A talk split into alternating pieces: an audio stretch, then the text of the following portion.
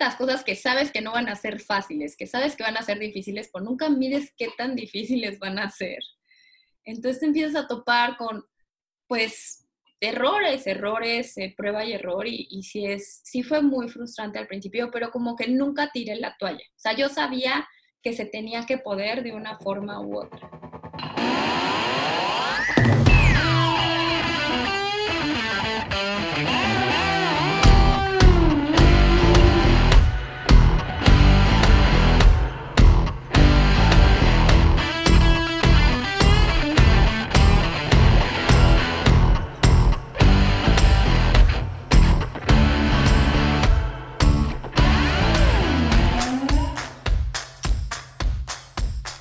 Hola a todos y bienvenidos a un nuevo episodio de Cómodo e Incómodo.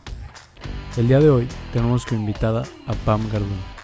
Pam es licenciada en Mercadotecnia Deportiva, ex nadadora, amante del deporte y actualmente está haciendo una maestría de diseño industrial en la UNAM.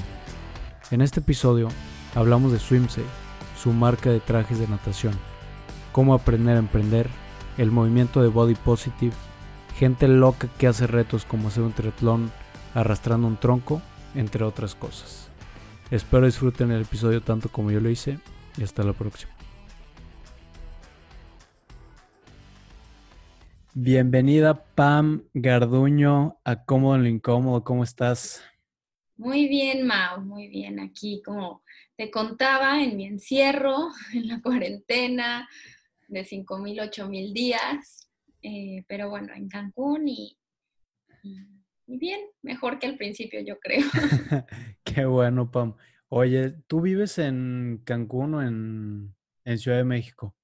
Pues en las dos. O sea, vivo en la Ciudad de México desde los... Estoy cumpliendo nueve años en la Ciudad de México este verano. Ok. Eh, estudié allá, me quedé allá cuando acabé, me gusta mucho vivir allá pero bueno, inicié Swimsy cuando acabé la carrera y el taller está aquí en Cancún. Yo soy de Cancún, mis papás viven en Cancún, entonces voy y vengo mucho. O sea, realmente eh, acabé la carrera en 2015. Los últimos cinco años he ido, pasado dos meses allá, dos aquí, tres allá, uno acá. O sea, voy y vengo mucho. Vas y vienes, ok. Ajá. Y empecé la maestría hace un año, entonces pues ahora por COVID se movieron los, los calendarios, pero dos años tendría yo calendario escolar. O sea, como en verano pasaría, verano y de Navidad pasaría aquí, pero fuera de eso voy y vengo mucho. Súper bien, fíjate que me gusta mucho Ciudad de México y no siento que no la he explorado tanto, no la he explotado a su máximo, pero hay mil cosas que hacer, hay mil gente, hay muchísima diversidad de culturas, de gente, de edades, mil actividades, la verdad, me encanta.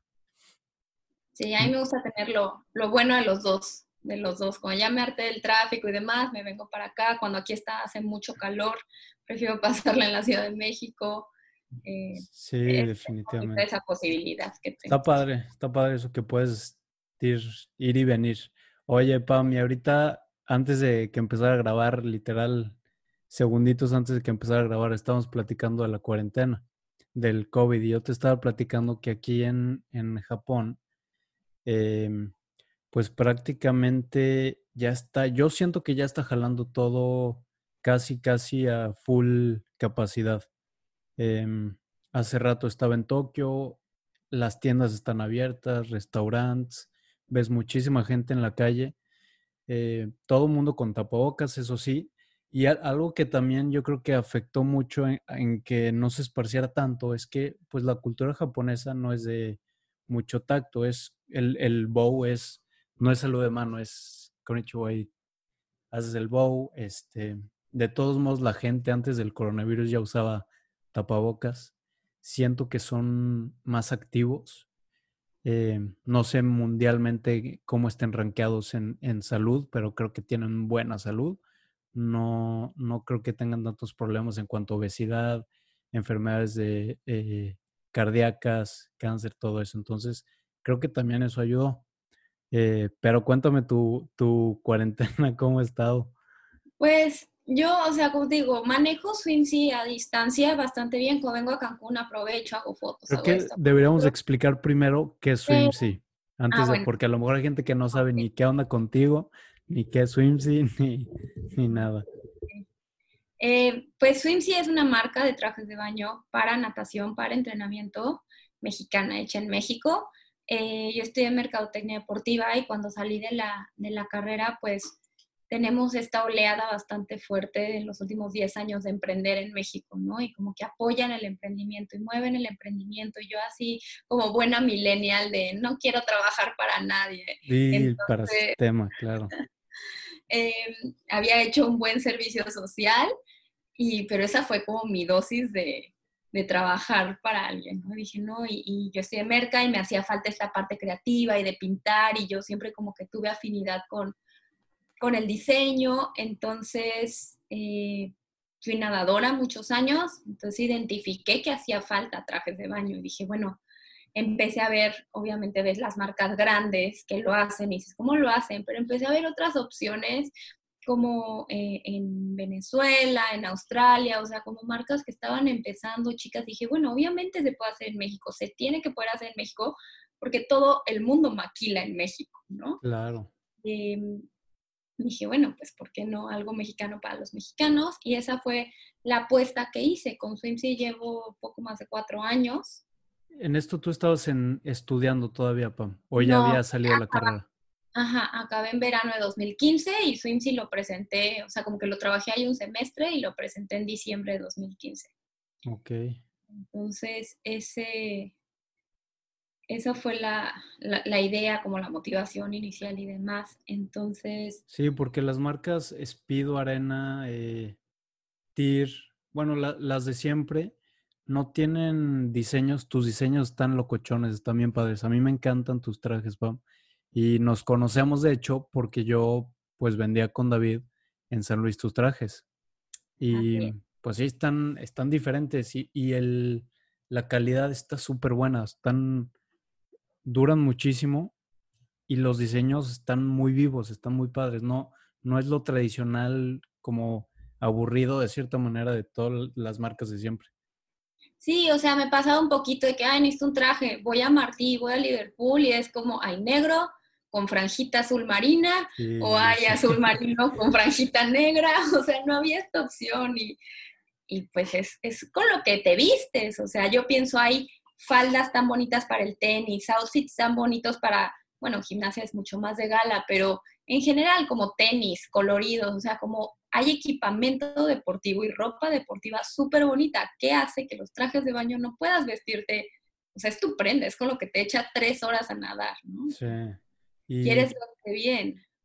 ¿Y qué tanto te costó empezar Swimsy? Y no sé cuánto te tardaste en desarrollar la idea y, si te animabas a echarla a jalar, si no, o si fue súper rápido todo ese proceso.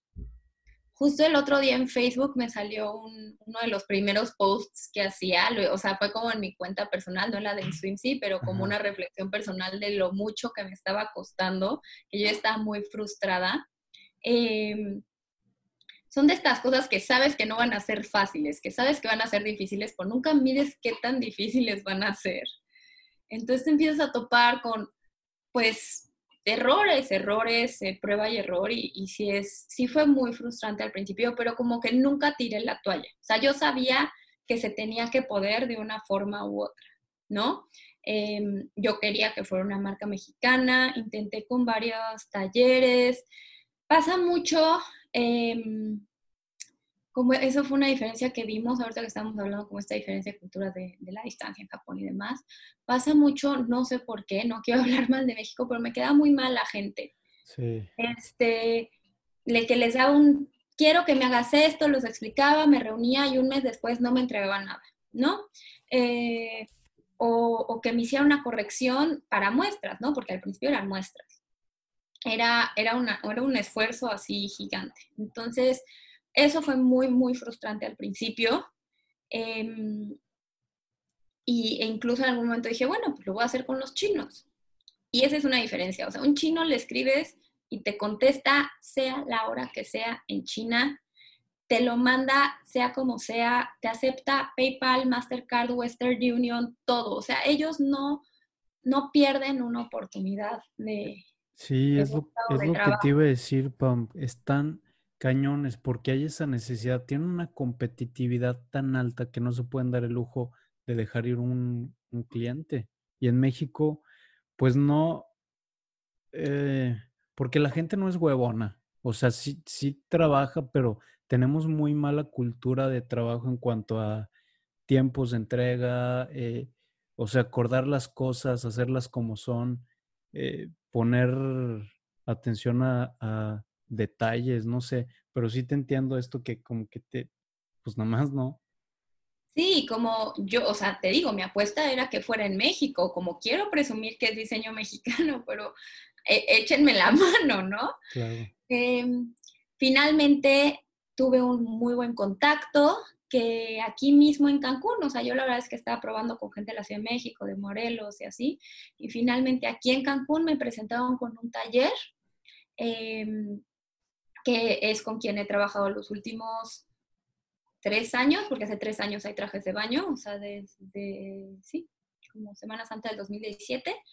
Eh, y, con, y hemos hecho muy buena mancuerna y ha sido muy, muy buen equipo y justamente es una persona con una mentalidad de entregar, de chambear, o sea, como ahorita en la cuarentena, pues obviamente la gente no está nadando, el trabajo ha disminuido, pero hemos coordinado y, encontrado formas de seguir a flote y, y, positivos y demás, ¿no? Entonces creo que, creo que ha sido muy buena mancuerna y ahora sí que desmiente esta fatalismo en el que yo estaba de que en México se hacen todas las cosas mal, porque me encontré con personas que lo hacen bien. ¿no? Entonces, bueno, creo que hay de todo.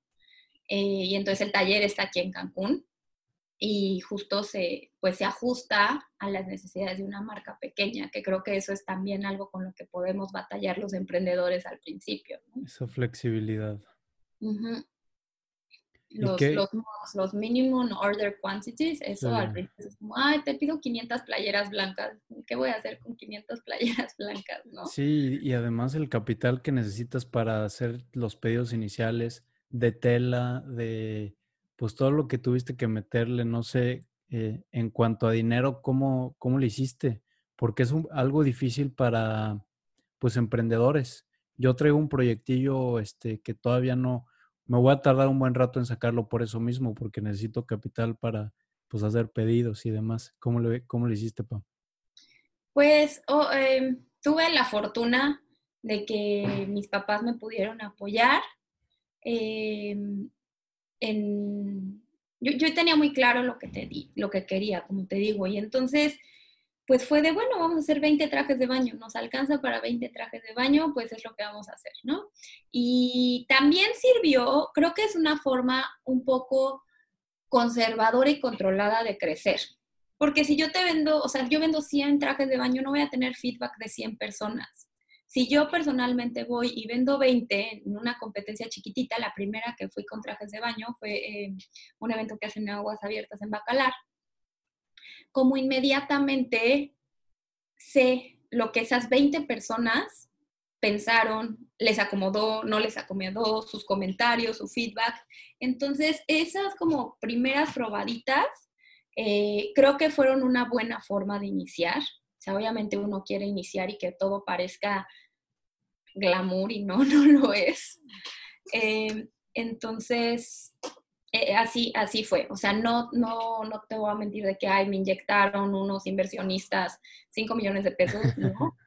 Empezó como con algo de ahorros que tenía, algo que mi familia me pudo prestar y de a poquitos, y de a poquitos irlo escalando, escalando, escalando, pero creo que la virtud de hacerlo así es que tienes más, más control sobre el proceso. Claro, está padre. Hay, de hecho, es algo que en un libro que se llama eh, The Four Hour Work Week, no sé si lo has leído, de Tim Ferriss. Es un güey que es inversionista, este, ha emprendido, tiene muchísimos negocios y una de las estrategias que él te platica en su libro para que tú lo practiques en cuanto si tienes un producto que quieres sacar a la venta en línea es que hagas em, no hagas nada del producto o sea no no manufactures el producto hasta antes no probar con publicidad como si fuera el producto, sacas esa publicidad, ves el feedback que tienes si la gente te lo está comprando y a partir de ese feedback ya ves si te lanzas o no. Si tienes buen feedback, órale, en chinga, haces tu primer orden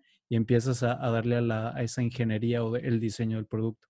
Pero si no, pues dejas de gastarte, no sé, si le tienes que meter mil dólares, ya no te gastas esos, mil dólares y buscas otro producto para, pues, para ver a qué más le pegas, porque si no, pues se te va la lana. Como pensando en eso, recibí dos consejos. Eso es algo que ahora en retrospectiva lo puedo ver. Em, como contarle a quien sea de la idea que traes en la cabeza. Muchas mm. veces somos como celosos de no se me vayan a robar la idea, no se vayan a adelantar, alguien que esté más allá, no sé qué. Entonces al principio yo era como muy, muy, muy recelosa de mi de, del proyecto y demás. Y eventualmente como que le fui contando a la gente y todos tienen un conocido de un conocido que sabe que te puede enseñar, que te puede hacer un logo, que te puede hacer la página, que te puede presentar a un proveedor, que eh, algún tip, algún aprendizaje. Entonces, eso, eso, así como empezar, bueno, una de las primeras lecciones sería como empezar chico, no pasa nada, y otra sería contarle a la gente lo que traes en la cabeza. Eh, de pronto no te aportan nada, pero uno nunca sabe. Y dentro de esos consejos que me dieron justo fue eso, me dijo como no tengas stock, no hagas, no inviertas, no hagas, ten una muestra la enseñas y ya que te piden exactamente tallas o modelos, ya vas y haces una tirada, ¿no? Eh, yo también estaba muy desesperada por ver mis trajes, ¿no? Yo ya estaba nadando y es como, ya me lo quiero poner, ya lo quiero estar. Entonces, bueno, fue como una combinación ahí.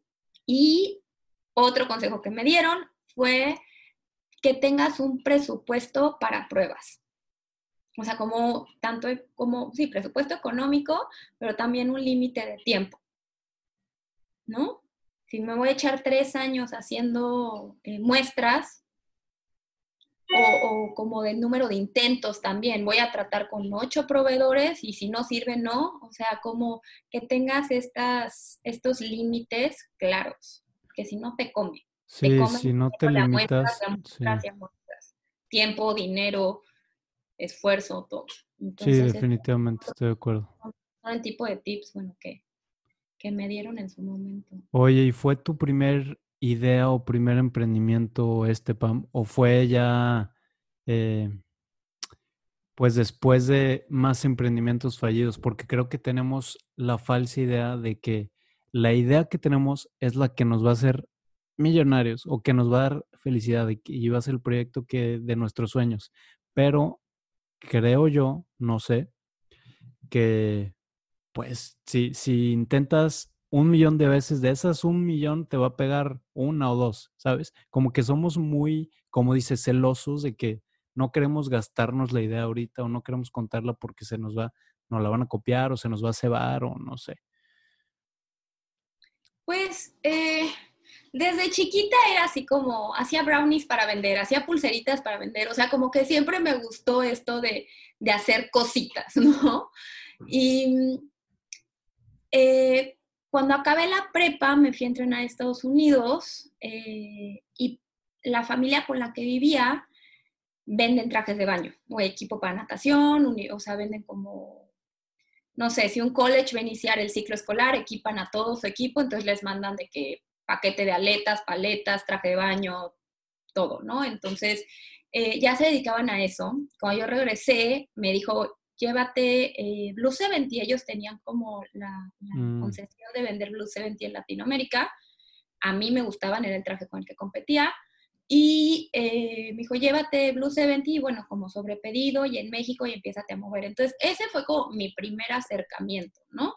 A, estar así, pero realmente vendía yo aquí en Quintana Roo porque conozco a los nadadores y a los entrenadores y en México como a mi equipo o algún otro de, de, las acuáticas, que fueron como las primeras personas que, que empecé a conocer. Eh, cuando acabé la carrera, creí que podía empezar a manejar redes sociales. Ese yo creo que sería mi emprendimiento fallido. Em, tuve tuvimos, bueno, éramos un socio y yo, tuvimos diferentes clientes, flores, uñas. Eras una eh, agencia de, de mercadotecnia. como que intentábamos, sí, eso fue lo primero que hicimos, una agencia de mercadotecnia. Eh, como mi socio veía más las cuestiones de promoción y yo más de redes sociales. Y sobre la marcha me di cuenta que no era simple intuición manejar redes sociales. Es un mundo. Em, y que tampoco me apasionaba suficiente como para seguirme metiendo y capacitando y, demás. Entonces, ese diría que yo fue, yo creo que fue el emprendimiento fallido. O sea, como que las había empezado yo a manejar muy bien con Swimsy, pero creo que estaba el factor de que era algo mío, algo que me apasionaba, un tema que me gustaba, eh, haciendo pues comunidad con otros nadadores, con personas con las que tengo intereses en común, pero eso de agarrar una cuenta de,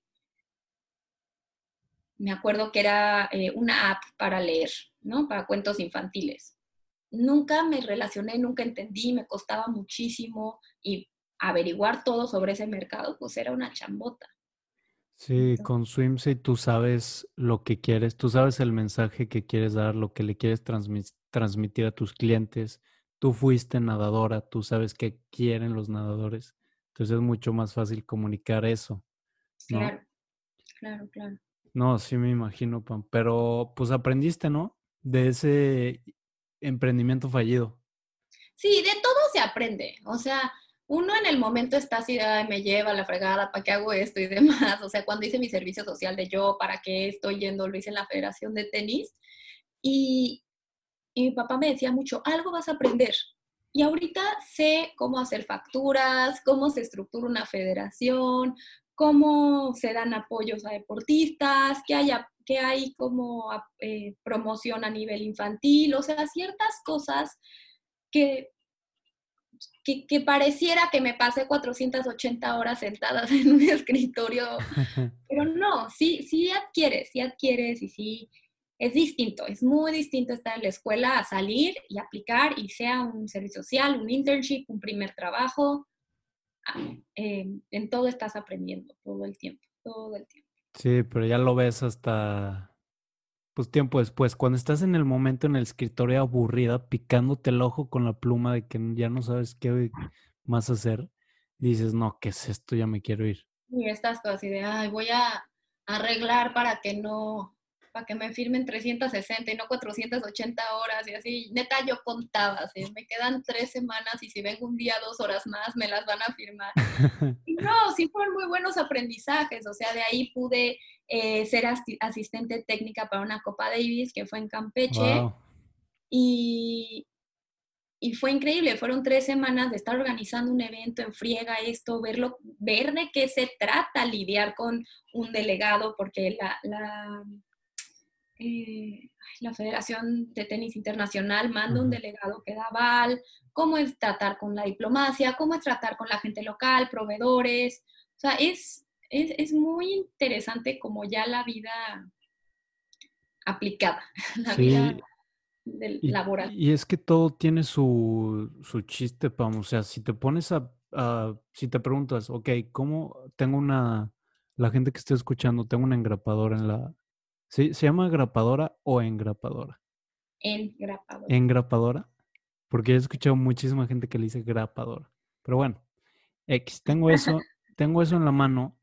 Y si te pones a pensar, ok, ¿cómo se hace esto?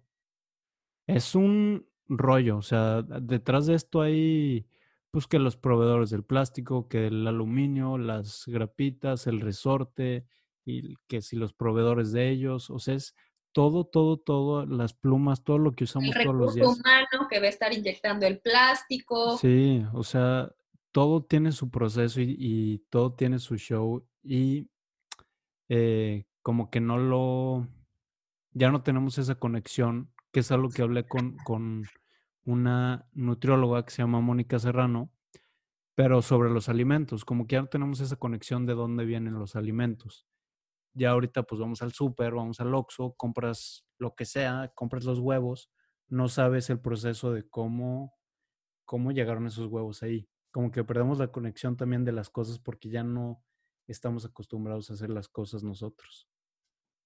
¿No? Sí, eso, eso fue uno de los proyectos de cuarentena, por ejemplo, es como, ah, yo veo que en Tasty crece apio, yo voy a crecer apio del rabito del apio. Claro que no, se murieron todos los apios. O sea, no es tan sencillo y es como todavía nos indignamos cuando los quieren vender de que a 13 en vez de a 11 pesos, ¿no? Sí, porque no, realmente no sabemos qué está detrás.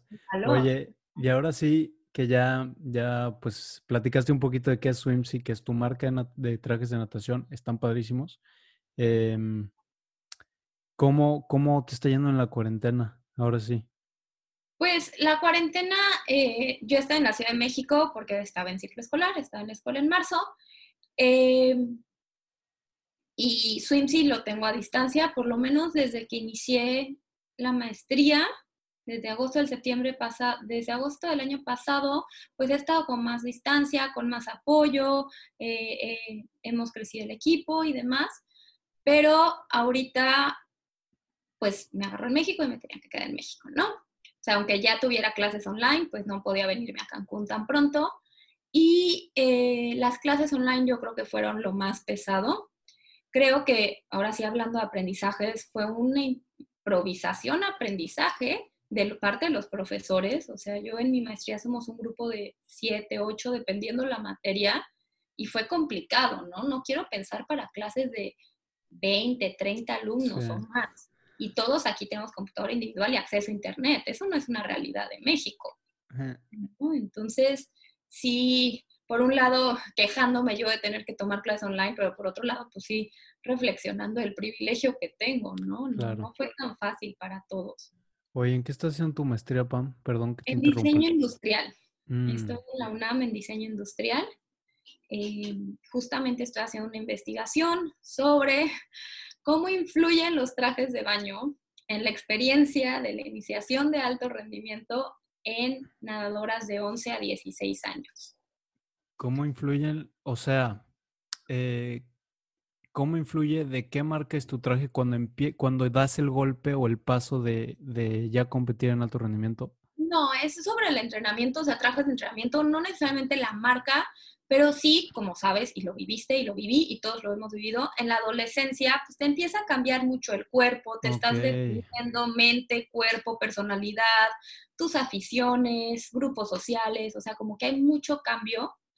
Eh, súmale esto a la exigencia del deporte, o sea, no eres un adolescente normal. Estás iniciándote en alto rendimiento, a los 11 años empiezas a ir a nacionales, por lo menos en natación, es la primera categoría.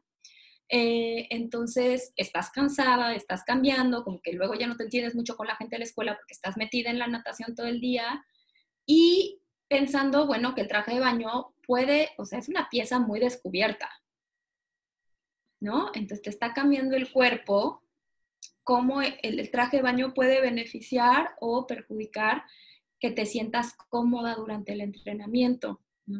Entonces, muchas niñas empiezan a usar short de arrastre, muchas otras se quedan con trajes muy tapados, entonces como usas trajes de niña que llegan hasta la talla 12 o usas talla de adulto y te digo, vuelves a ir a las tiendas y hay tres tallas y todos son negros con líneas azul marino. Sí, horrible. Entonces, de ahí va mi investigación, es, es un poco complejo. Em, pero, pero bueno. ¿Y cómo has visto el, en el desarrollo? No sé cuánto llevas trabajando en esto, pero ¿cuál? Ah, yo sé que no puedes hacer a lo mejor todavía una conclusión porque no, no sé qué tan avanzada vas, pero ¿cómo ves que se va desarrollando? Pues justamente este verano tenía como mi práctica de campo, digamos, ¿no? Entonces iba a entrevistar chicas, iba a hacer mediciones, iba a hacer como todo el contacto, pero COVID entonces estoy ahí haciendo unas adaptaciones, pero sí te puedo contar que, por ejemplo, en cuestiones de antecedentes estuve revisando y hay este caso en una chica de Alaska que competía en Alaska, adolescente, competía con su high school y fue descalificada porque se le veían mucho las pompas con el traje de baño que traía, que era el mismo traje de baño que traía el, su equipo, o sea, era su traje de equipo. Entonces, la descalificaron, obviamente papás apelaron, otros dijeron que no, que se tendría que cubrir más. Y es como porque una chica tiene que estarse preocupando de que un montón de adultos la objetivicen en vez de estar preocupada de cómo van a dar su prueba. ¿No? Entonces, eh, e, eso fue uno de los casos. Eh, como también van muy de la mano de, bueno, ya me siento muy incómoda con mi cuerpo, falto entrenar, no falta entrenar. Mi teoría es si tienden a la deserción de plano o no. Eh, vienen acompañados a veces de trastornos alimenticios. Como es, es una cosa muy enredada. Em, creo que ahorita ya hay más opciones entre Swimsy y muchas otras marcas que están brindando como cosas más coloridas, más tallas y demás, pero no, no sé, creo que no se puede resumir tanto. Sí, sí, no, sí me imagino y está interesante porque no, no me había puesto a pensar en la deserción de nadador. Creo, ay, no sé, a lo mejor estoy haciendo un prejuicio eh, atrevido, pero siento, no sé por qué, que a lo mejor la deserción por ese tipo de problemas se da más en mujeres. No sé, también habría que, habría que hacer el estudio, ¿no? En de campo. No tengo idea, no tengo idea. Eh, digo, obviamente solo se podría ver para atrás, o sea, preguntar, a ver, esto chicas que ya tengan 20 o más años y que hayan nadado relativamente bien, competido en estatales cuando eran muy chiquitas y que hayan dejado de nadar a esa edad. ¿Por qué fue? Eh, como creo que se puede preguntar como para en retrospectiva, ahorita mi plan es preguntarle a las chicas que están activas, que están nadando, cómo se sienten. Eh, particularmente yo me enfoqué con chicas, pero también creo que pasa con los niños, o sea, de repente es como, ay, pues ya están acumulando grasita porque te van a dar el estirón o lo que sea, y unos ya están usando briefs y otros siguen en jammers, entonces también tienen sus complejidades, ¿no? Y, luego es como ya te crecieron los brazos, entonces antes nadabas y ahora se te barren y como es una edad no, está todo deforme, está todo deforme esa edad de que no sabes, está todo feo, no sabes ni, ni qué, te está cambiando la voz. Eh, como dices, pues te empiezas a, a, embarnecer porque vas a crecer. A David Olvera, saludos al banner. Ese güey estaba súper marrano. Y de repente se, se, pues estiró. Y ahorita está pues ya, ya engordó otra vez, pero pues sí llegó a estar bien flaco. Pero sí, este, también tienes esa presión de, no, pues ya tengo que cambiar a Beef porque Jammer como que es de tetazo ya, de niño chiquito. Entonces, pues sí, y no sé, me gustaría relacionar esto, Pam, con el movimiento de, de ser body positive. ¿Cómo ves esa pues, onda? esa es otro de mis de mis temas, como bueno, soy feminista y estoy muy conectada con esos temas. Eh, creo que está bien, el otro día lo platicaba en un live que tuve en Swimsy, sí está bien el body positive, sí está bien que tengamos curvas, sí está bien incluso ser más atléticas, o sea, a mí me pasaba cuando me empezó a crecer la espalda, era así como en la escuela yo así, toda incómoda, con los, los hombros encogidos, y era como, estás haciendo cosas increíbles con esa espalda, ¿no? Estás nadando un montón. Eh, entonces, creo que como que hay varios niveles. Por un lado, entender que no nos podemos reducir a un cuerpo, ¿no? O sea, como a un cuerpo comparado con ejemplos eh, de revistas, ¿no? Es como, eres un cuerpo fuerte, eres un cuerpo funcional, eres un cuerpo ágil, o sea, eso es como lo que uno tiene que trabajar hacia adentro. Por otro lado, está la responsabilidad que tenemos eh, marcas, medios de comunicación, o sea, como quienes tenemos el micrófono, de no replicar un estereotipo muy difícil de alcanzar, ¿no? O sea, obviamente eh, yo me cuesta mucho, tengo estas pláticas sobre gordofobia y obesidad y demás, a mí me cuesta mucho creer que un cuerpo eh, así puede ser saludable, porque no lo es, pero tampoco necesitas estar súper rayado, ni estándares súper flacos, ni tener cuerpos así de que de Flores Maradú para ser saludable, no, hay cosas reales, ¿no? Alcanzables. Eh, y entonces creo que esta parte de Body Positive, que es una campaña que usan micrófonos, que usan influencers, que usan marcas, eh, está bien, está bien que se converse, está bien que esté la discusión en la mesa, eh, pero tiene que ser congruente. O sea, yo misma me lo he preguntado en Swimsy, ¿a quiénes estoy enseñando? ¿A qué, modelo estoy utilizando? ¿no? Em, ¿Cómo puedo hacer que más chicas mis chicos, sientan que el traje de baño no solo se ve bien en la foto de alguien más, sino que se ve que se, lo, que se van a ver bien y que se van a sentir bien y que los va a acomodar, y que se van a sentir seguros, ¿no? Entonces, esa, por ejemplo, es una de, de, mis proyectos para este año. Me empecé a dar cuenta que en Swimsy estaba usando pues, cuerpos de nadadores muy atléticos.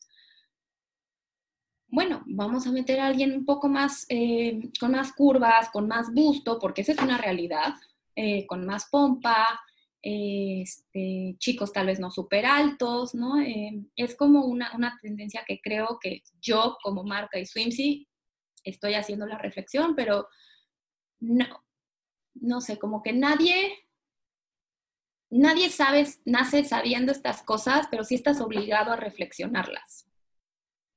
¿No? O sea, como ya lo publicaste, ya lo pensaste, ya lo, ya lo, ya lo eh, promocionaste, o sea, ya diste este mensaje tal vez no tan incluyente y diverso, está bien, pero ya no tienes chance, con toda la información que hay hoy en día, de seguir replicándolo de no hacerte cargo de mm. la voz que tienes, de la responsabilidad de voz que tienes. No sé si me explico. Sí, sí, definitivamente sí, Pam, y estoy de acuerdo. Creo que tu approach a este movimiento del ser body positive eh, es bueno, me gusta y comparto tu opinión.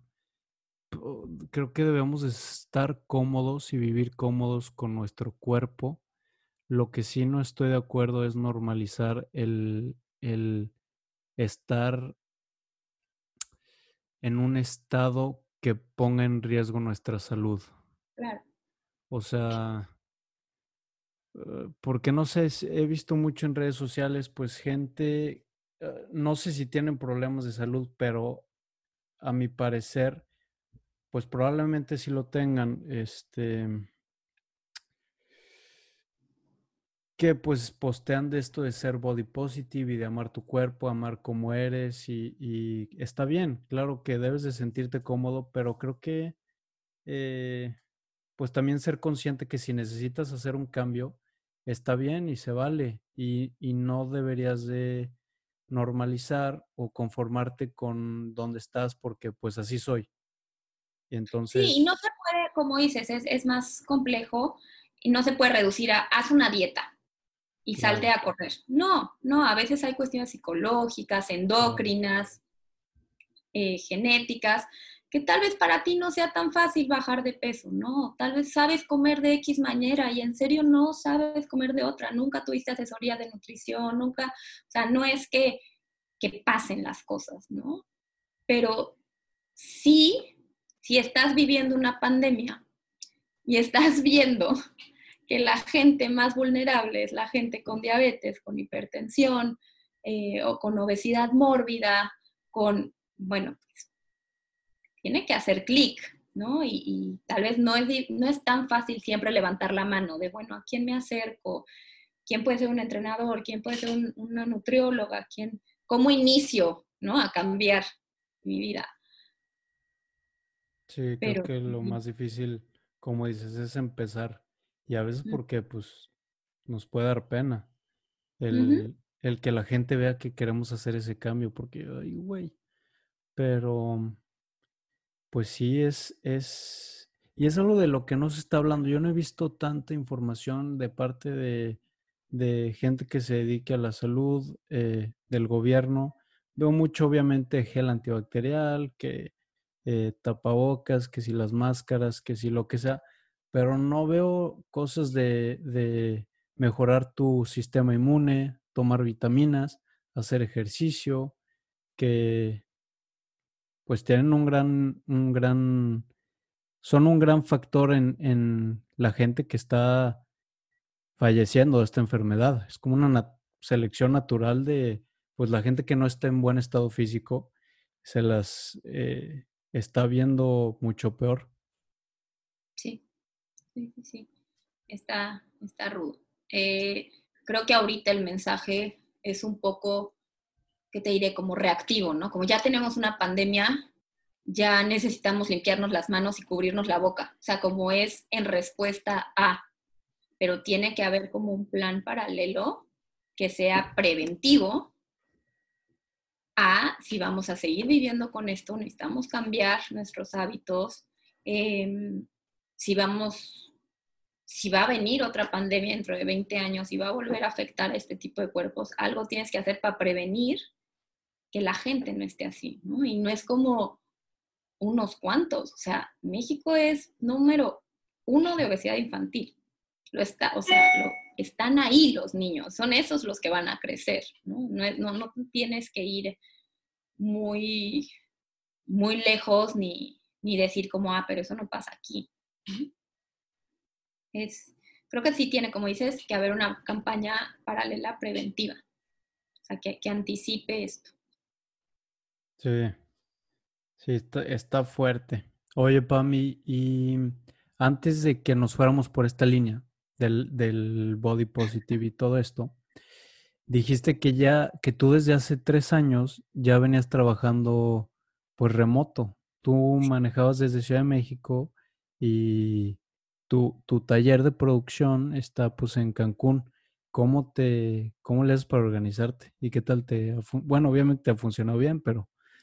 Forzo la vida, cañón, sobre todo desde que entré a la maestría se puso un poco pesado, pero la verdad es que siempre he sido muy organizada. Eh, eso sería como, si puedo compartirle algo a gente que esté iniciándose en el home office y demás, es que tengan un horario. Muchas veces como ahorita lo hago, ahorita empiezo, me paro tantito, me paro al rato. O sea, yo en serio, mi agenda de, de aquí de la computadora, empiezo a las 10 y a las 10 tengo que estar sentada en el escritorio, ¿no? Entonces, eh, creo que eso es algo que dicen que es de nadadores, la disciplina de atletas en general, como que la gente, los atletas fueron más disciplinados, creo que también es algo como muy cuadrado mío, pero encontrar, eh, no tiene que ser a las 10 de la mañana, de pronto eres una persona nocturna, que se puede empezar, tengo una amiga de la maestría me dice es que no puedo hacer nada todo el día, pero en la noche así, me desvelo diseñando. Mm. Bueno, de pronto eres una persona nocturna, pero no digas que vas a empezar un lunes sí, te lo echas así de corrido y luego te duermes cuatro días y quieres ponerte las pilas el viernes, ¿no? Entonces, eh, e, eso, eso para mí ha sido lo que ha funcionado, como en serio tener una agenda, tampoco tener, decir voy a trabajar ocho horas, yo no creo en las jornadas laborales de ocho horas, tú en Japón seguro lo has visto, la gente, no sé cómo sea, pero de esas ocho horas, por lo menos aquí en México, tres son hora nalga. Entonces decir, bueno, vamos a trabajar cuatro horas, pero van a ser cuatro horas efectivas, ¿no? Van a ser cuatro horas que sí cumpla lo que tengo que hacer. Em, y respetar eso de 10 a 2 de la tarde, ¿no? Ese era mi horario, por lo menos. Eh, y eso creo que ha sido lo que los últimos tres años a distancia me ha funcionado, ¿no? Y tener mis tareas muy, muy claras, como me despierto, pido las recolecciones para las órdenes, siempre antes de dormir me envío las guías para que lo empaquen aquí para el siguiente día. O sea, como que tengo tareas muy em, marcadas, ¿no? Y obviamente, pues hay actividades que cambian de día a día. y, y, ser honesto contigo mismo, o sea, soy honesta conmigo misma, decir, la verdad es que la semana pasada me le eché de vaga, ya me voy a poner las pilas, o la verdad es que, eh, no sé, cuando me toca ir a competencias a poner stand, pues es una friega, tú lo sabes, sábado, viernes, sábado y domingo estar ahí parada y demás, bueno, pues es una de las virtudes de ser emprendedora, que me puedo tomar lunes y martes como si fueran mi fin de semana después de trabajar un montón, pero ser honestos, o sea, o sea, solo te acabas engañando a ti misma, ¿no? Em, entonces, así, lo he llevado. Así lo he llevado. Por ejemplo, la community está en Mérida. Mi community manager vive en Mérida. Eh, mi papá es el que me ayuda aquí en Cancún. Yo estoy en México. Em, el taller está aquí en Cancún. Entonces, pues son llamadas. La verdad es que vivimos en un mundo con llamadas, con WhatsApp. Todo el día estamos conectados. Eso creo que también es una virtud que antes no, no se podía no, no existía. Claro. Mm. Pues entonces prácticamente no tuviste que hacer ningún cambio durante... No, de Swimsy no, de la escuela sí, empecé, todavía tenía clases, teníamos que conectarnos. Fue un poco, eh, me drenó mucho estar contenida en una pantalla, ¿sabes? Como Antes me levantaba, hacía ejercicio, me iba al desayuno, manejaba la escuela, en la escuela veía un salón, un proyector, eh, trabajaba un rato en, el escritorio que tenemos, trabajaba un rato, cerraba la computadora, hablaba con alguien, o sea, como que lo que veías era distinto. Y ahorita todo estaba concentrado en un cuadro negro. O sea, me conectaba con, el equipo que estoy haciendo el acondicionamiento físico y toda la instrucción y el entrenador está adentro de la pantalla. Eh, cerraba la pantalla un ratito para desayunar, la abría para tomar mi clase, cerraba esa ventana, abría el Excel, cerraba el Excel. Entonces, eso creo que fue lo difícil, estar contenido todo en una pantalla. Este, y bueno, pues ya, ya se acabó. También siento que todo el mundo hizo un esfuerzo, los profesores, de adaptarse, de improvisar, de, de decir, bueno, pues estamos en esto, ¿no? El siguiente semestre también va a ser online.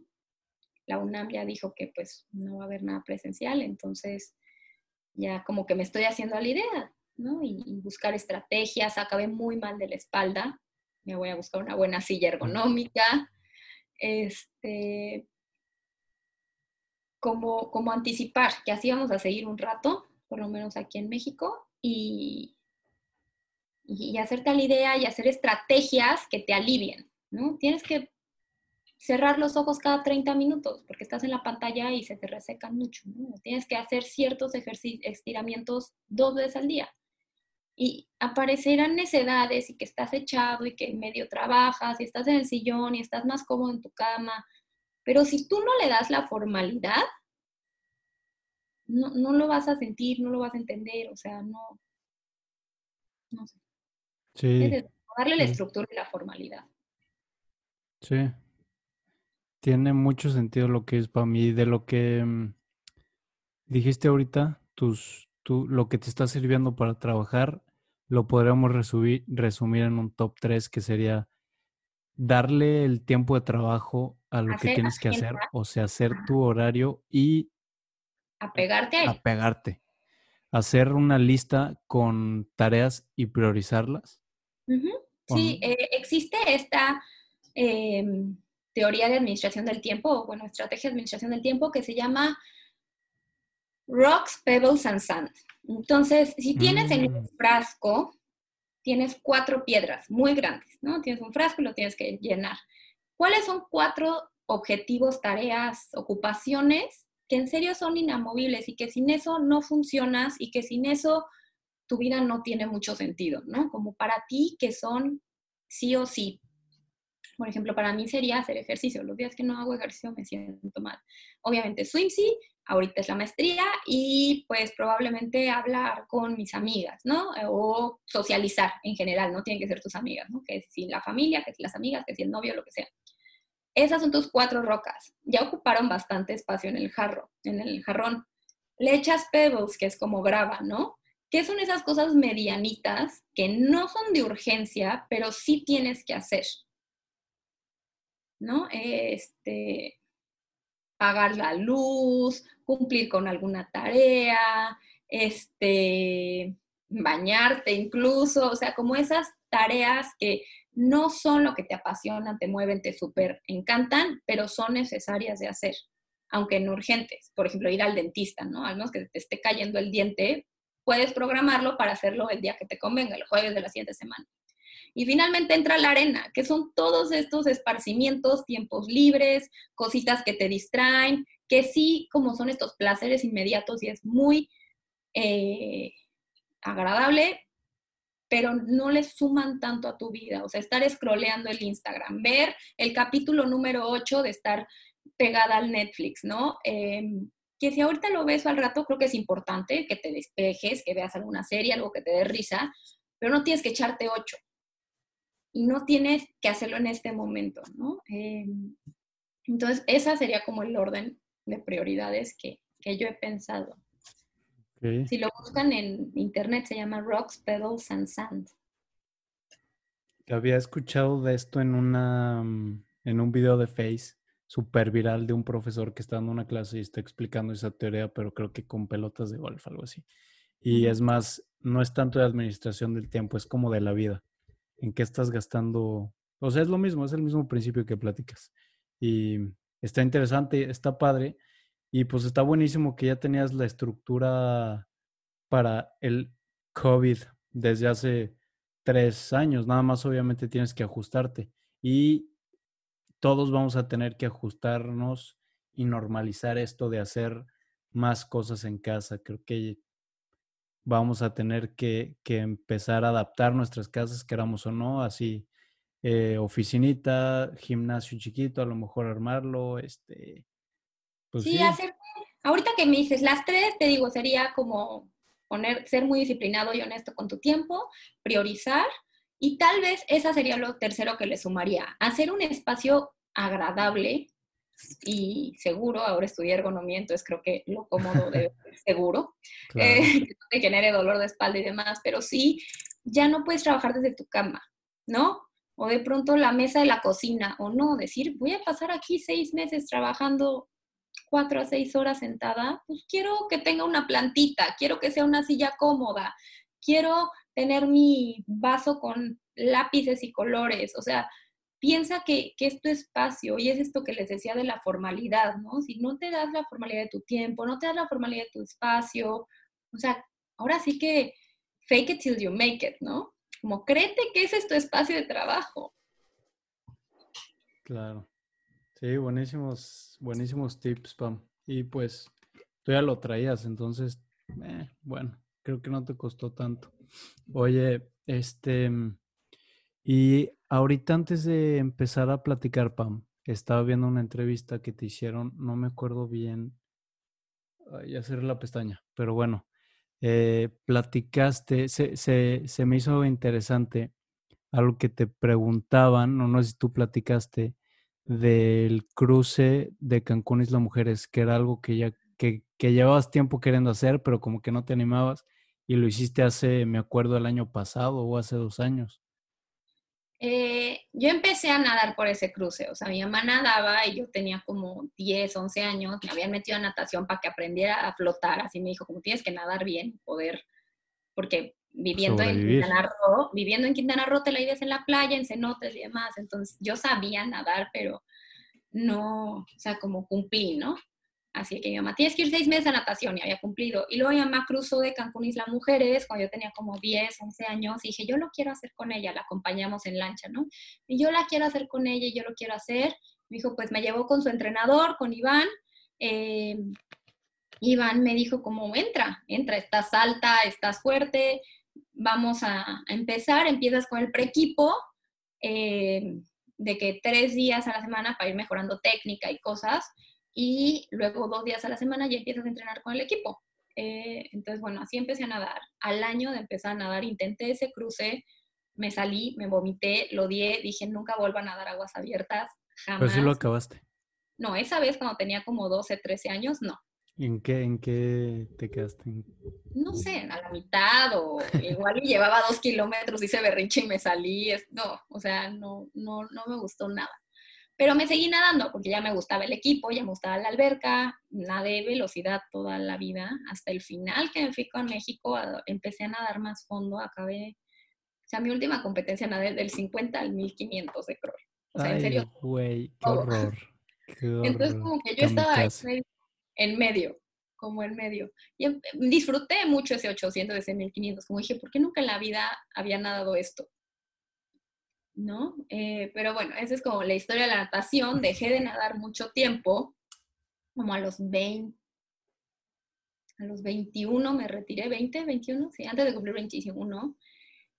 Y en un año nuevo con una amiga fue como, es que tenemos que cruzar Isla Mujeres, porque es algo que aquí la gente en Cancún hace mucho, no solo los nadadores, o sea, hay gente que va a su club, empieza a nadar un poquito y se prepara para eso, o sea, es como un evento de mucha tradición aquí en Cancún hay que hacerlo. Este verano lo hacemos. Yo iba a cumplir 25 y dije, necesito retos de 25 años para celebrar mi primer cuarto de siglo, lo hacemos.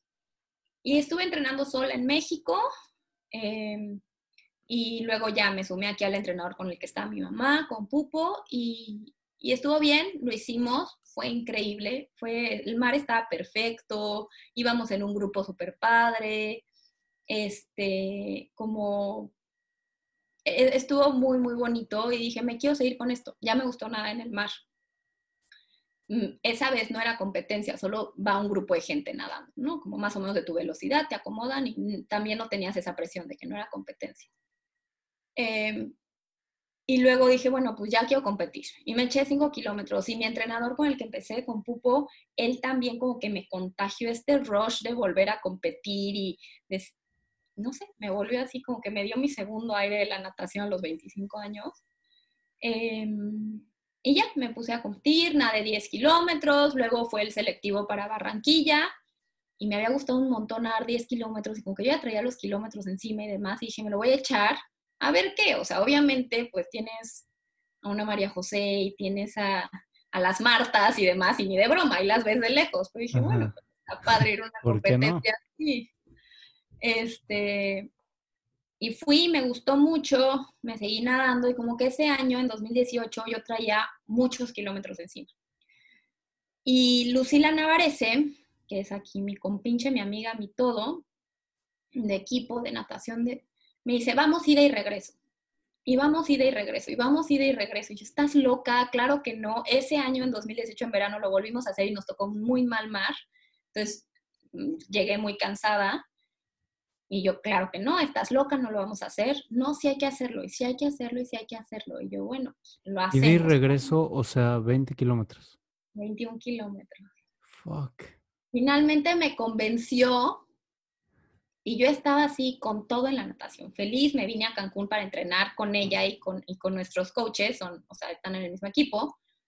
Eh, y, ya, y empezamos a sentirnos súper bien. Yo también estaba preparándome para medio maratón corriendo, o sea, yo estaba metidísima en el deporte, en la vigorexia total. Yoga y gimnasio y esto, esto, esto fue una temporada padre. ¿Pero sientes que ya llegaste a un punto de vigorexia o fue estaba súper fit, pero saludable. Este, tenía la energía para hacerlo. Ahorita me dices como, fui una hora hoy al gimnasio y fue como, ya, por favor. En este estaba entrenando cuatro o cinco horas al día de todo, ¿no? Eh, fueron tres meses, tampoco te voy a decir fue una vigorexia porque en cuanto se acabó fue como no vuelvo, me cansé, pero sí fue muy intenso. Pero por otro lado es como la única forma de llegar aguantar eso. Sí. ¿no? O sea, piensa en la gente que cruza el Canal de la Mancha, son 35 kilómetros. O la gente que, no sé, no era tolerano, que se eche esos nados, pues es así, nade y nade y nade y nade. Entonces, nadie había hecho eso, Lucila y yo quisimos hacerlo como por una causa, escogimos una causa cada una. Eh, y empezamos a juntar dinero como en crowdfunding este, también eso creo que nos motivó mucho porque, bueno, teníamos el compromiso y estábamos ahí en el ojo y demás. Empezó a estar muy mal el clima, la verdad es que en diciembre empiezan a entrar nortes, cierran puertos, o sea, no, no, es, no escogimos la fecha ideal y nos empezamos a preocupar mucho que no íbamos a poder hacerlo, ¿no? Ya entrenamos tanto, nos esforzamos tanto, nunca en la vida vamos a volver a estar en este punto y llevaba como dos semanas el puerto abierto, cerrado, no habíamos podido ir a entrenar al mar como dos, tres semanas. Y ya, estábamos así, tiradas a la desgracia. Y ese día, por alguna razón, se alinearon los astros y el mar estuvo plano. O sea, plano, plano, plano, de ida y de vuelta. De vuelta estuvo un poco más pesado, pero bueno, pues ya va siendo más tarde, ¿no? Y nos echamos llegamos rapidísimo, o sea, creo que es el mejor tiempo de las dos de ida, porque de ida lo hemos hecho Lucila, yo creo que lo he hecho seis veces, yo lo había hecho tres o dos, y llegamos muy, muy rápido de ida, en menos de dos horas y habían sido como, ¿qué te diré? Como, creo que fueron 8, 8, 9, 1 por ahí, kilómetros, y lo hicimos en menos de dos horas, como una hora 58, una cosa así. O sea, de ida estuvo la corriente. volando. O sea, la corriente a favor, los kayaks. Sí, súper rápido. Como los kayaks, también eso, que el kayak te va dirigiendo, va solo para ti. No es como una competencia que vas ahí intentando sobrevivir entre patadas, sino vamos a eso, ¿no? Entonces no teníamos que estar levantando cabeza, como la corriente te iba a favor, entonces nos los echamos en friega. Y ya la vuelta fue más pesada. Ya les pegó el... Mentalmente me imagino que llegas a la pared de ya no quiero hacer esto, ya no quiero estar aquí. Y de vuelta sí fueron tres horas. Fueron 11 kilómetros de vuelta porque nos abrimos un poco, porque si no iba a ser, o sea, regresar al mismo punto de donde salimos iba a ser luchar contra mucha corriente. Entonces nos dejamos llevar un poco y como triangulamos.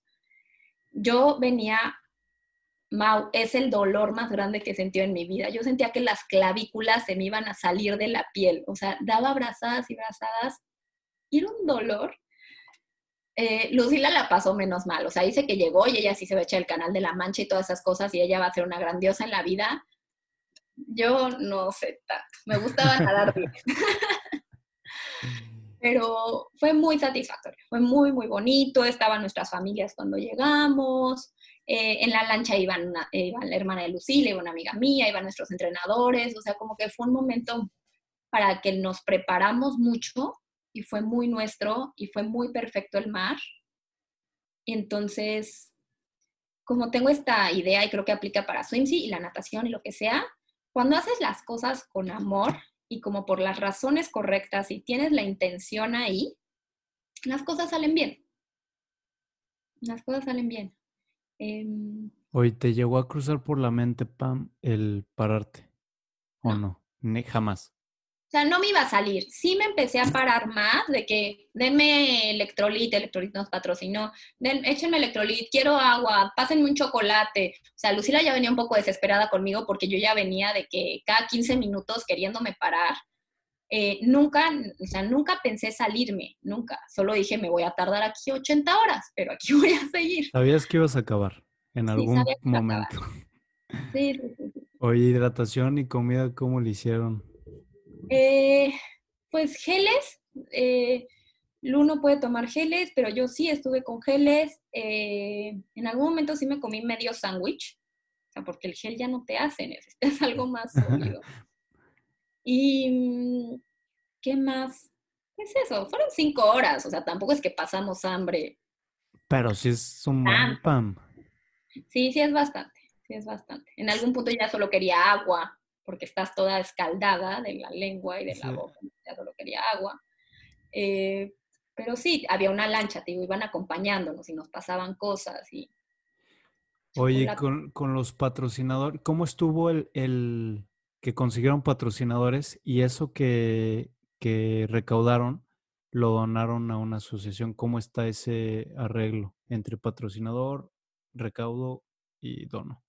O sea, los patrocinadores fueron eh, algunos en especie, algunos en, eh, en dinero, en monto. Como Electrolit particularmente, nos pasaron el contacto y yo llevaba así preparada la presentación de que nadie nunca lo ha hecho y somos tal y tal y tal y tal. Y la verdad es que el representante de Electrolita aquí en Cancún, súper, súper buena onda. Como, bueno, ¿cuántos necesitan? Y yo, bueno, uno para cada día de la semana, siete. Ok, les echo siete cajas para una semana. O sea, tuvimos Electrolit para regalarle a todo el mundo durante semanas. Eh, que, eh, quienes nos soltaron, o sea, dinero como tal, nos dijeron como aquí tienen el dinero, úsenlo para lo que necesiten, entonces de que le pusimos una lona a la lancha, eh, Swimsy patrocinó los trajes de baño, eh, y esto de, del fondeo, pues obviamente hicimos un video contando el trabajo de las dos, de las dos eh, asociaciones o fundaciones que ayudábamos. Lucila escogió una escuela para chicos con síndrome de Down, eh, que es a donde su hermano va. Entonces es como una primaria, secundaria de integración, pero bueno, siempre necesitan, necesitan el apoyo y demás para becas. Lo iban a ocupar para becas para chicos, ¿no? Y yo escogí el Fondo María, el Fondo de Justicia Sexual María, que eh, promueve eh, que las mujeres tomen decisiones sobre sus cuerpos y hace acompañamiento de aborto. Entonces, fueron los dos que escogimos y nos estuvieron dando dinero. O sea, la verdad es que la gente es súper eh, buena onda, como que entendió que estábamos nadando por una causa, o por dos causas. El evento se llamó Dos Nadadoras, Dos Trayectos, Dos Causas, porque era ida y regreso. Em, y, y si iniciamos en crowdfunding.org y, en, y personalmente estuvimos recibiendo los pagos. Y ya al final, eh, por ahí de enero, febrero, hicimos los depósitos. Qué fregón. ¿Y cuánto juntaron? ¿Se puede saber? ¿Se puede decir? Sí, juntamos un poquitito, como 30.800 pesos, una cosa así. Pero pues está súper bien, digo, es, no es como que a las asociaciones les cae ese dinero todos los días, ¿sabes? No, no, no, para nada.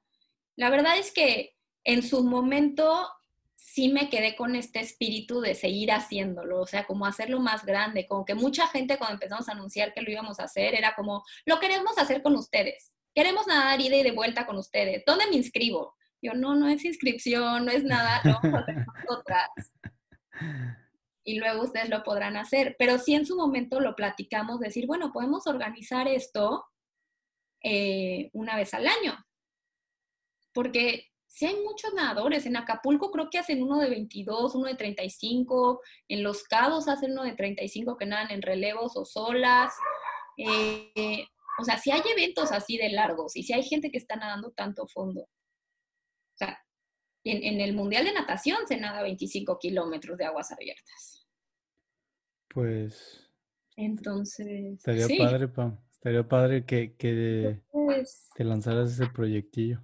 Como que fue una, una idea inicial, ya la, la tuvimos que dejar un poco porque cada una tiene sus actividades, pero de pronto ahorita me hiciste recordar que sí me gustaría eh, organizar ese evento. Y, y, más pues con la base de mm, seguidores que ya tienes de Swimse, ¿no? Creo que tienes, tus seguidores son fieles y pues la mayoría son nadadores, me imagino. Y mm, si te llegaras a armar algo así, estaría fregón y a mí me encantaría lanzarme y prepararme para algo así. Sí. Sí, fíjate que ahorita estoy corriendo, me estoy, ya me inscribí para un maratón, medio maratón y para 2021 quiero hacer un Ironman. está súper.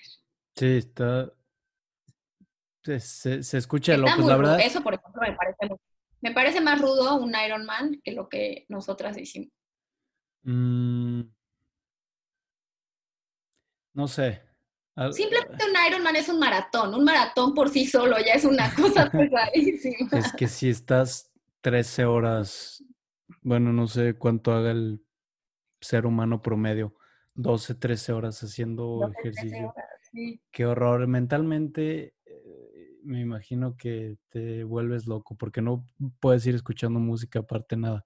O sea, es tú con tu mente, tus pensamientos, tú. Sí creo que este tipo de ah. pruebas de tanto fondo ya e, es, es, muy de cabeza, muy, muy de cabeza, y ya lo empieza a hacer gente más grande, o sea, como a los 30, 40, o sea, nadadores adolescentes que estén nadando tanto fondo, no los veo mucho. Creo que tienes que agarrar eh, mucha fuerza, mucho callo y mucha cabeza, mucha, mucha cabeza. No sé si viste este güey, el Ross Edgley, que le dio la vuelta a Inglaterra.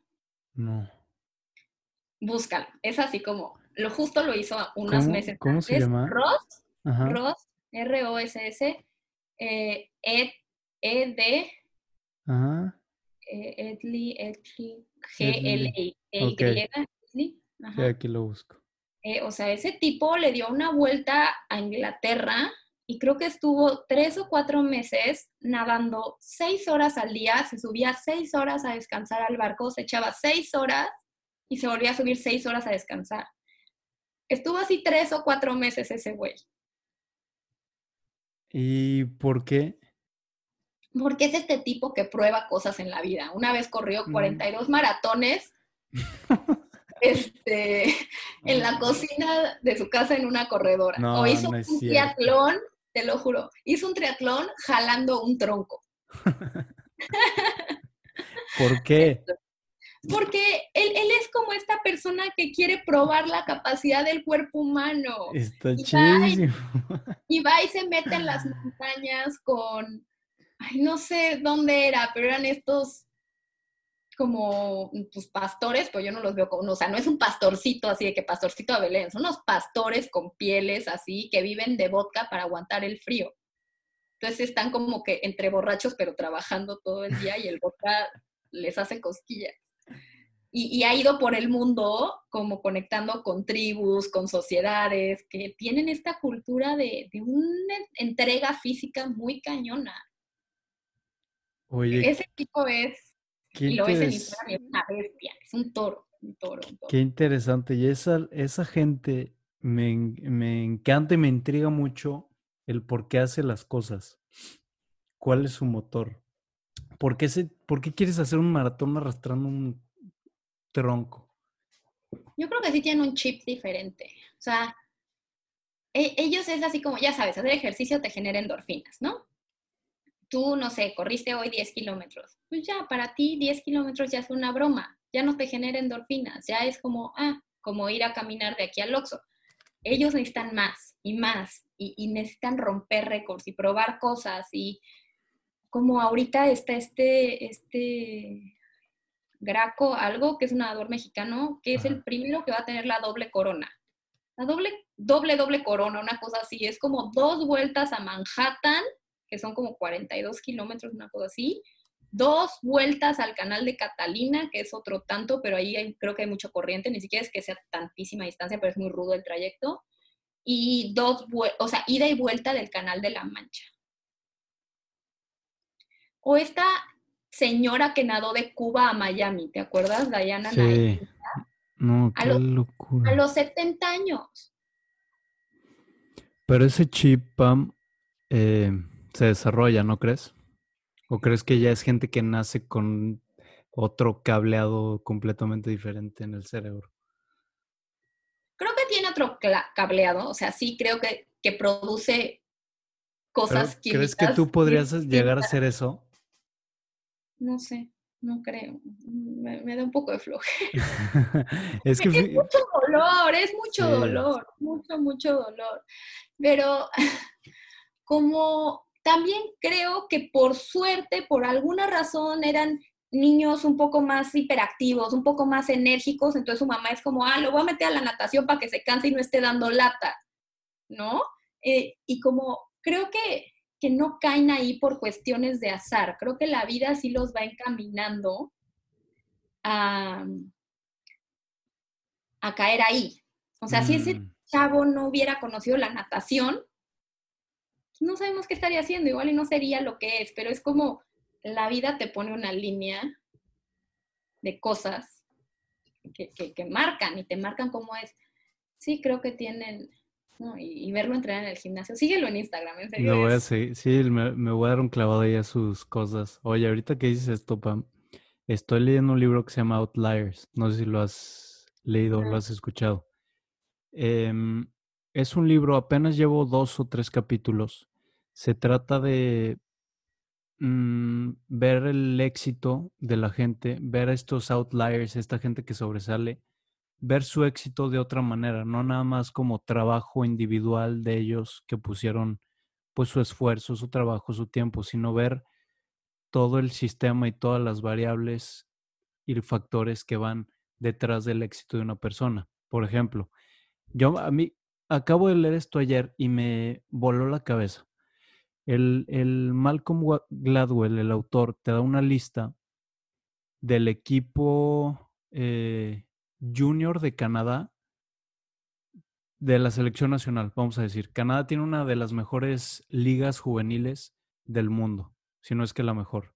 Entonces te da una lista, te dice, ok, te voy a dar una lista del rooster del equipo del 2015. ¿Qué ves en común en esa lista? Entonces ves la lista, ves los nombres, edades, peso, estatura y lugar de nacimiento. Y la verdad es que yo no vi nada fuera de lo normal. Me fijé y pues casi todos medían más o menos los mismos, están altos, están pesados, son jugadores de hockey, es, muy rudo. Y eh, este güey después te hace ver que casi todos, el 80% nacieron en enero, febrero o marzo.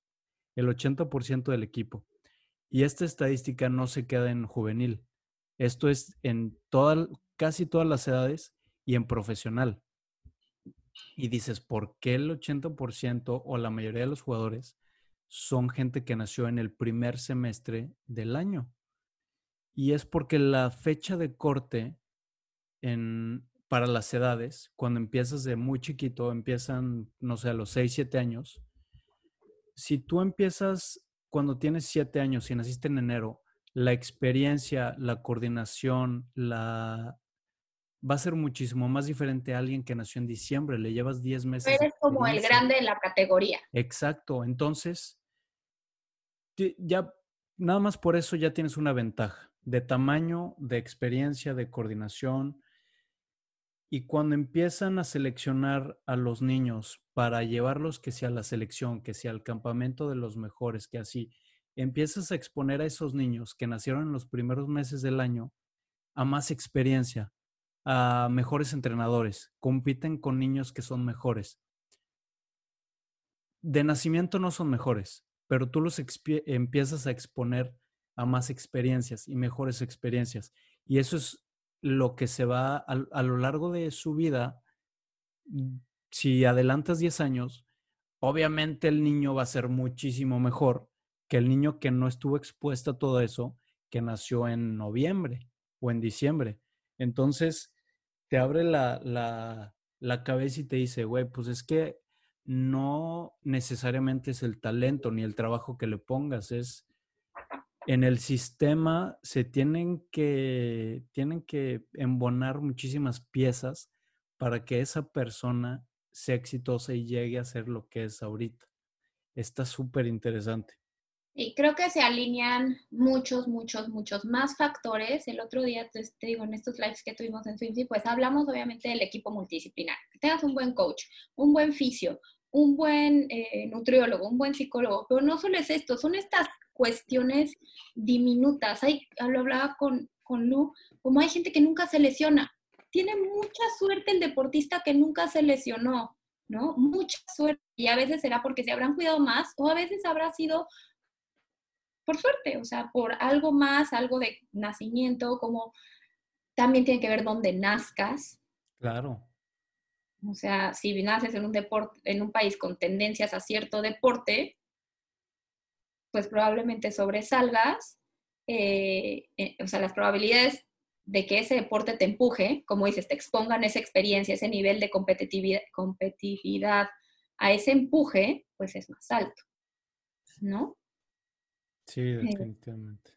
Entonces sí, sí creo que, que, son, que son de jalón. Por ejemplo, pienso en, digo, un año de pandemia no es tan terrible, pero hoy, hoy justo lo pensaba, dije, ¿qué será de quienes estaban hoy en su pico olímpico? Así, pensemos en Missy Franklin, que se quemó muy pronto, no tuvo una carrera muy larga, ¿no? ¿Qué tal si el año de Londres, que fue cuando nadó increíble, 2011-2012, hubiera sido año de pandemia. Ella no hubiera llegado al 2016 ni al 2020 y se pierde en eso. Entonces, sí te digo, es una cuestión de, de, que, como dices, que naciste, eres el grande de la categoría, entonces siempre se te empujó más, que no. Se tienen que alinear un millón de cosas. Para tener e-, estas carreras tan grandes se tienen que alinear un montón de cosas. No sé si viste el de Last Dance de Michael, de Michael Jordan. Uf, ah. me encantó.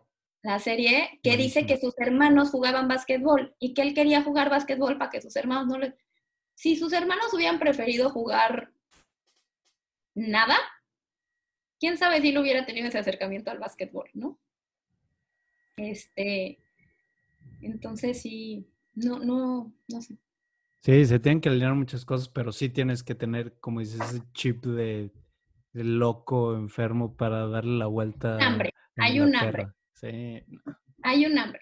Y digo, él es un loco muy, muy enfermo, pero también hay un hambre como en atletas olímpicos, mundialistas, o sea, no sé, ves a un Messi jugar, ese también tiene otras cosas en la cabeza.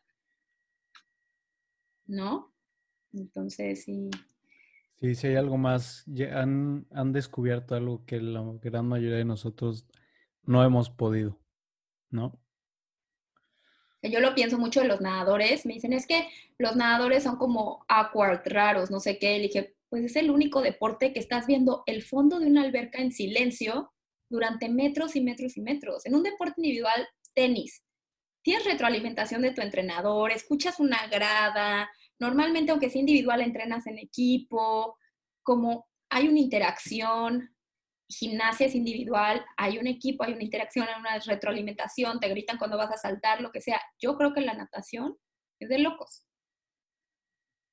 o sea, tienes la cabeza metida en agua. tienes la cabeza metida en agua. A lo mucho si volteas te chifla tu entrenador y te dice algo así, pero... así, que fatal eso. Pero en serio es muy aislante. ¿Quién aguanta aislarse tanto? Como me dicen, es que la natación es muy aburrida, entiendo perfecto de dónde viene. Sí, sí lo es. Pero también está padre, te, te sumerges en tus pensamientos y vas pensando en la mortalidad del cangrejo y por estupidez. ¿O no te ha pasado que te quedas con la misma canción todo el entrenamiento y todo el entrenamiento la misma pinche canción y no te la puedes sacar? Toda, toda, sí. Entonces, eh, no es, o sea, sí es muy, muy aislante Ahora, a mí me encanta y es lo que me gusta, ¿no? Pero sí eh, entiendo que no es jugar, o sea, al fútbol vas a jugar, tal cual se dice la palabra, ¿no? Un juego de fútbol, vas a jugar fútbol, no vas a jugar natación. Y no, no por quitarle peso al fútbol o vas a jugar béisbol, no le quitas el peso, pero está este factor un poco de, del, del juego. En natación es así como caballo.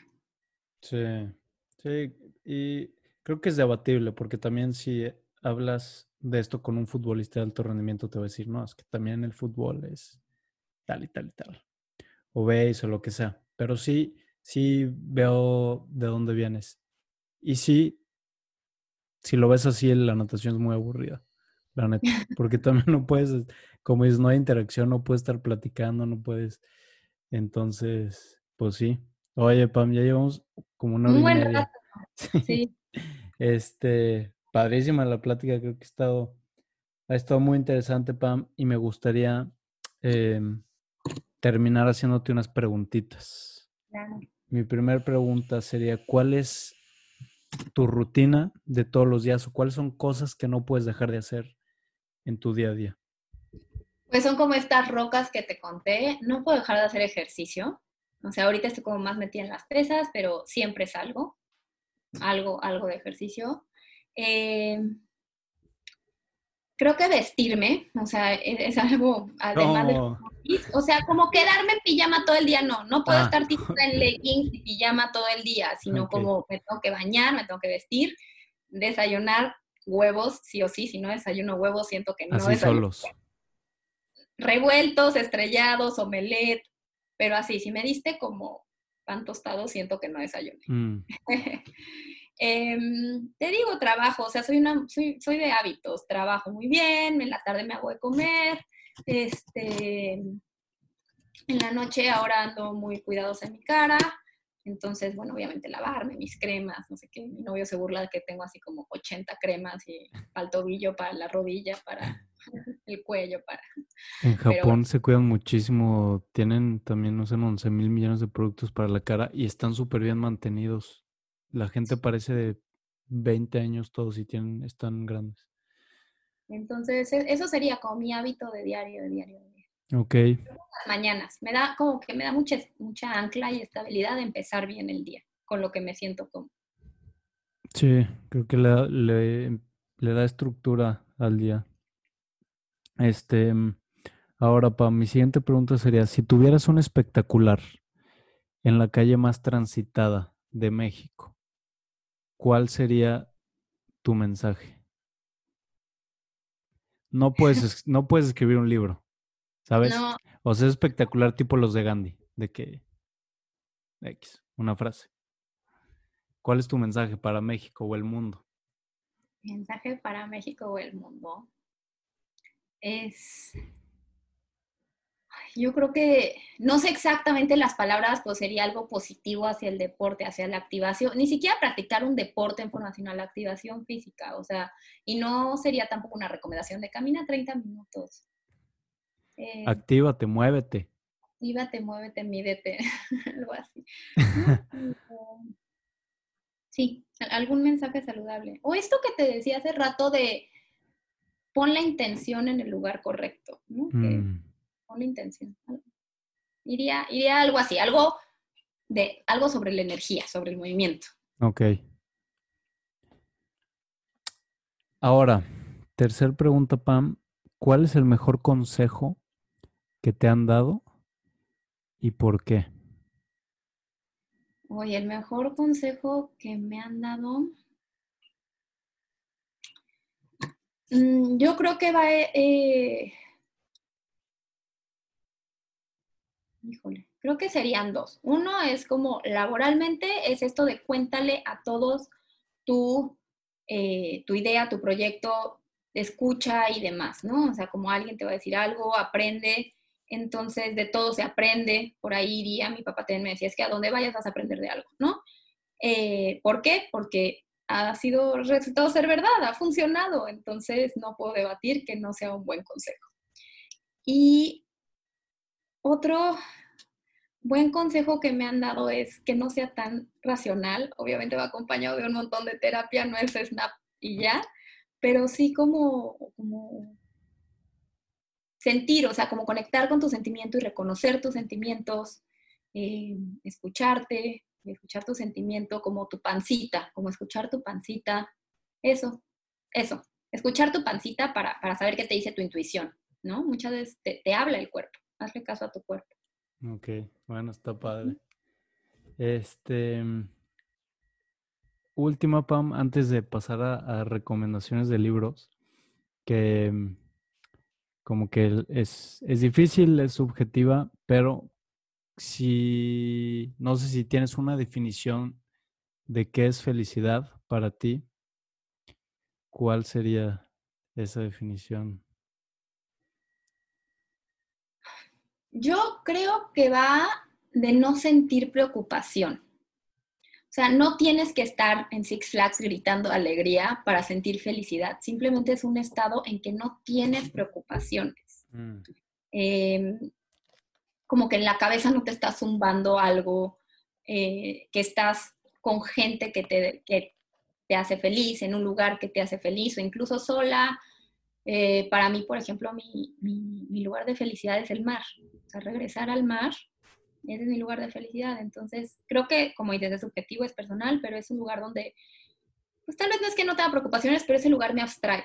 O estar con esas personas me abstrae de cualquier otra cosa que pueda tener encima, ¿no? Entonces, son como estos oasis, que pueden ser físicos, pueden ser personas. Mm, ok, buenísimo, Oye, pues muchísimas gracias por eh, haberme regalado un poquito de tu tiempo, Pam. Ah, Gracias a, toda la gente que sigue, sigue escuchando hasta el final.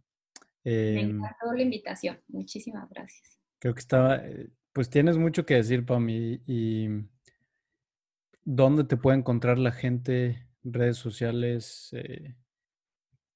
Bueno, obviamente en Swimsy es Swimsy MX. está en Instagram, está en Facebook, está la tienda online. Eh, y yo eh, bueno, más privado, si me quieren conocer como mi lado un poco más político y personal, es Pam Pam Ga, de Pam Pam. Ese es en Instagram. Ese es en Instagram, sí. Órale. De todos modos te voy a etiquetar en los videos y todo lo que esté subiendo. Entonces ahí para que te, te sigan, Pam. Em, y ya para acabar, me gustaría pedirte recomendaciones de tres libros que crees que te hayan servido en tu trayecto de emprendimiento personal, eh, que recomendarías alguien más? Pues precisamente el de Ross Edgley, como me acuerdo que en su momento que lo leí, que yo me estaba preparando, dije, este cuate así como que te contagia, ¿no? Es un loco. Eh, otro, es, muy bonito, es una trilogía sobre unas amigas en Italia. La primera se llama Una buena amiga. La, la autora es Elena, Elena, Ay, no puede ser que no me acuerde. Te lo, te lo voy a deber. Ok, sí, no te puedes. ¿Cómo se llama? Es de unas amigas en Italia, entonces la trilogía es desde que empiezan a ser amigas desde muy chiquitas y cómo en la vida se distancian y se vuelven a encontrar y a veces tienen cosas en común, a veces no, viven vidas muy distintas. Eh, creo que eso acompañó muchas eh, relaciones y amistades que yo tenía y me dio a entender, bueno, que siempre hay amor detrás y cariño, pero a veces uno coincide más y a veces menos en la vida. ¿Cómo se este, llama, Pam, el libro? Una buena, una buena amiga. Una buena amiga, ok. una buena amiga. Em, y es, es, una trilogía, ¿no? Ok.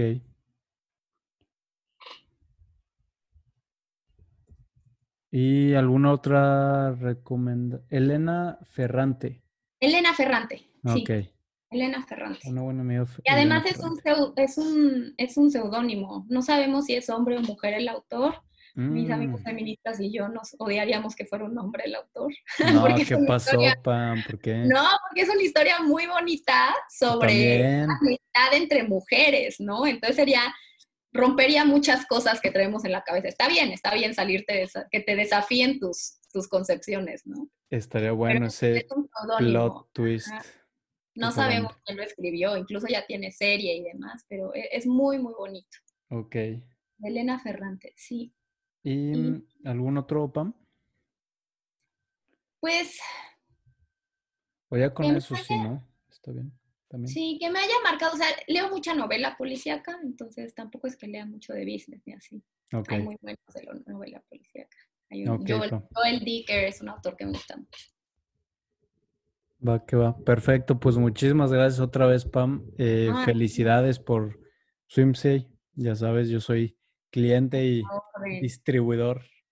Perfecto, que sigas bien. ¿Cuántos días te quedan en Japón? ¿Cuánto tiempo? Me quedan, me voy el jueves, Pam. Ay, No me bueno. quiero ir. No, me imagino que ha estado increíble. Sí, no, está de hermoso Japón, la gente, la cultura, el, el- todo está súper limpio. Voy a llegar a México y así, toda la basura, no. Pero bueno, luego este, sabremos, me contarás más. sí, luego te platicaré más, Pam. Muchísimas gracias again y pues nada, bye. Bye, gracias.